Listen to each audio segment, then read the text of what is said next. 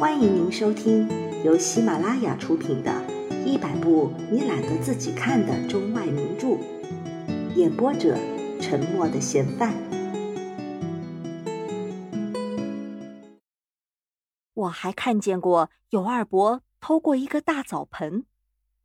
我家院子里本来一天到晚是静的，祖父常常睡觉，父亲不在家里，母亲也只是在屋子里边忙着。外边的事情他不大看见，尤其是到了夏天睡午觉的时候，全家都睡了，连老厨子也睡了，连大黄狗也睡在有阴凉的地方了，所以前院后园静悄悄的，一个人也没有，一点声音也没有。就在这样的一个白天，一个大澡盆被一个人扛着在后园里边走起来了。那大澡盆是白羊铁的，在太阳下边闪光湛亮。大澡盆有一人多长，一边走着还一边哐啷哐啷的响着，看起来很可怕，好像虾花上的白色的大蛇。那大澡盆太大了，扣在有二伯的头上，一时看不见有二伯，只看见了大澡盆。好像那大澡盆自己走动了起来似的。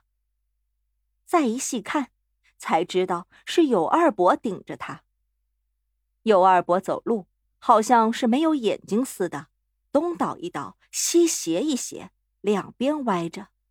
我怕他撞到了我，我就靠住了墙根上。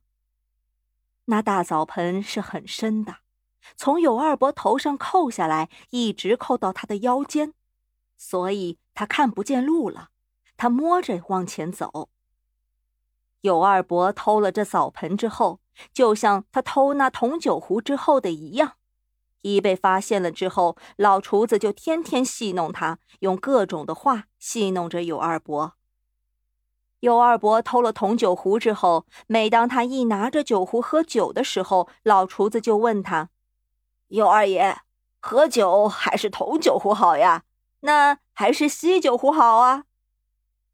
有二伯说：“什么的还不是一样，反正喝的是酒。”老厨子说：“嘿，不见得吧，大概还是铜的好嘞。”有二伯说：“铜的有啥好？”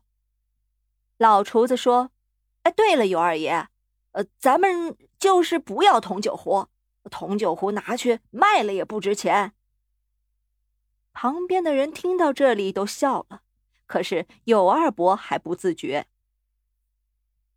老厨子问有二伯：“一个铜酒壶卖多少钱啊？”有二伯说：“没卖过，不知道。”到后来，老厨子又说五十吊，又说七十吊。有二伯说：“哪有那么贵的价钱啊？”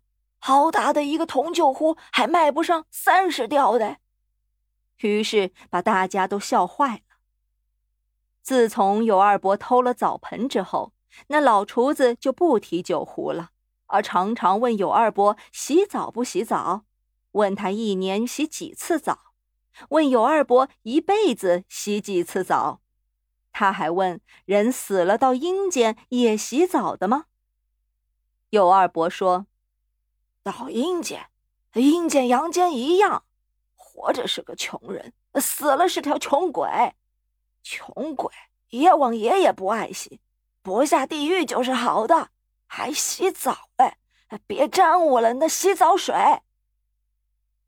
老厨子于是说：“尤二爷，照你说的，这穷人是用不着澡盆的喽。”有二伯有点听出来了，就说。阴间没有去过，用不用的不知道，不知道，不知道。我看你是明明知道，我看你是昧着良心说瞎话。老厨子说。于是两个人打起来了。有二伯逼着问老厨子，他哪儿昧过良心？有二伯说，一辈子没昧过良心，走得正，行得端。一步俩脚窝。老厨子说：“俩脚窝，看不透。有二伯正颜厉色地说：“你有什么看不透的？”老厨子说：“说出来怕你羞死。”有二伯说：“死死不了，你别看我穷，穷人还有个穷活头。”老厨子说：“我看你也是死不了。”有二伯说：“死不了。”老厨子说：“死不了，老不死。我看你也是个老不死的。”有的时候，他们两个能接续着骂了一两天。每次到后来，都是有二伯打了败仗，老厨子骂他是个老绝后的。有二伯每一听到这俩字，就胜于一切别的字，比见阎王更坏。于是他哭了起来。他说：“可不是吧？这死了连个天坟上土的人也没有，人活一辈子是个白活，到了终归是一场空啊！无家无业，死了连个打零头饭的人也没有。”于是他们两个又和和平平的、笑笑嘻嘻的、照旧的。过着和平的日子。第十二章。后来，我家在五间正房的旁边造了三间东厢房。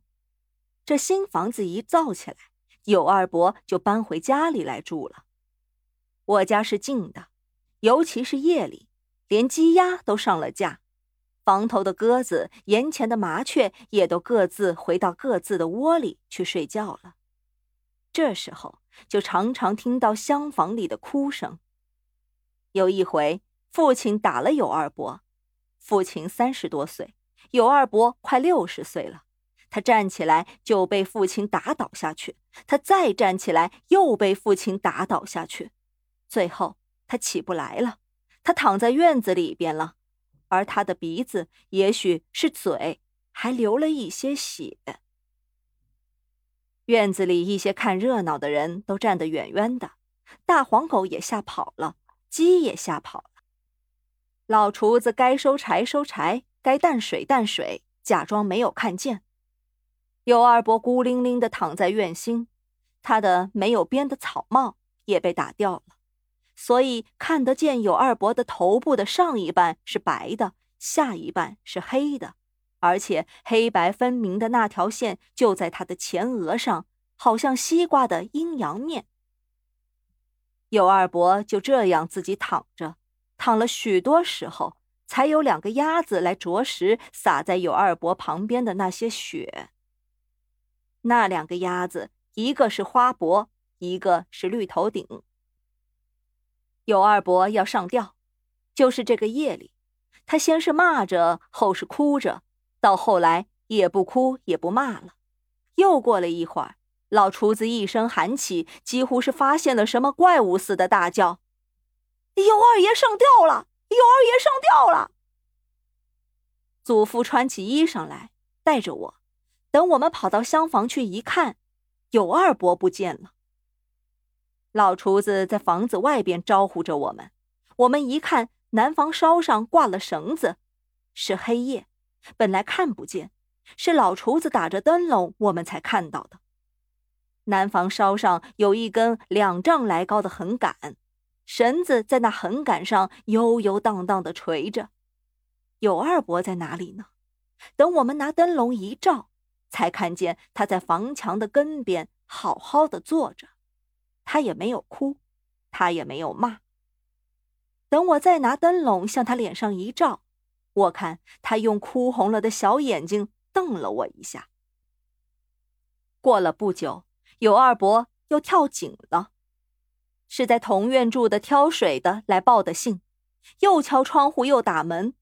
我们跑到井边上一看，有二伯并没有在井里边，而是坐在井边外，而是离开井口五十步之外的安安稳稳的柴堆上。他在那柴堆上安安稳稳的坐着。我们打着灯笼一照，他还在那里拿着小烟袋抽烟呢。老厨子挑水的、粉房里的漏粉的都来了，惊动了不少的邻居。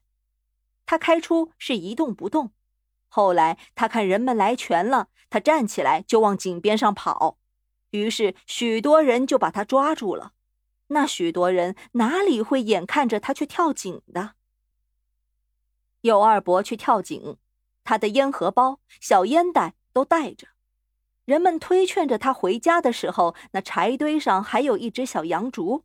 他说：“把那洋蜡烛给我带着。”后来，尤二伯跳井上吊这些事儿都成了笑话，街上的孩子都给编成了一套歌，在唱着：“有二爷跳井，没那么回事儿；有二伯上吊。”白吓唬人。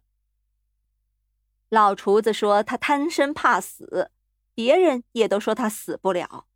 以后尤二伯再跳井上吊，也都没有人看他了。尤二伯还是活着。本集播放完毕，感谢您的收听。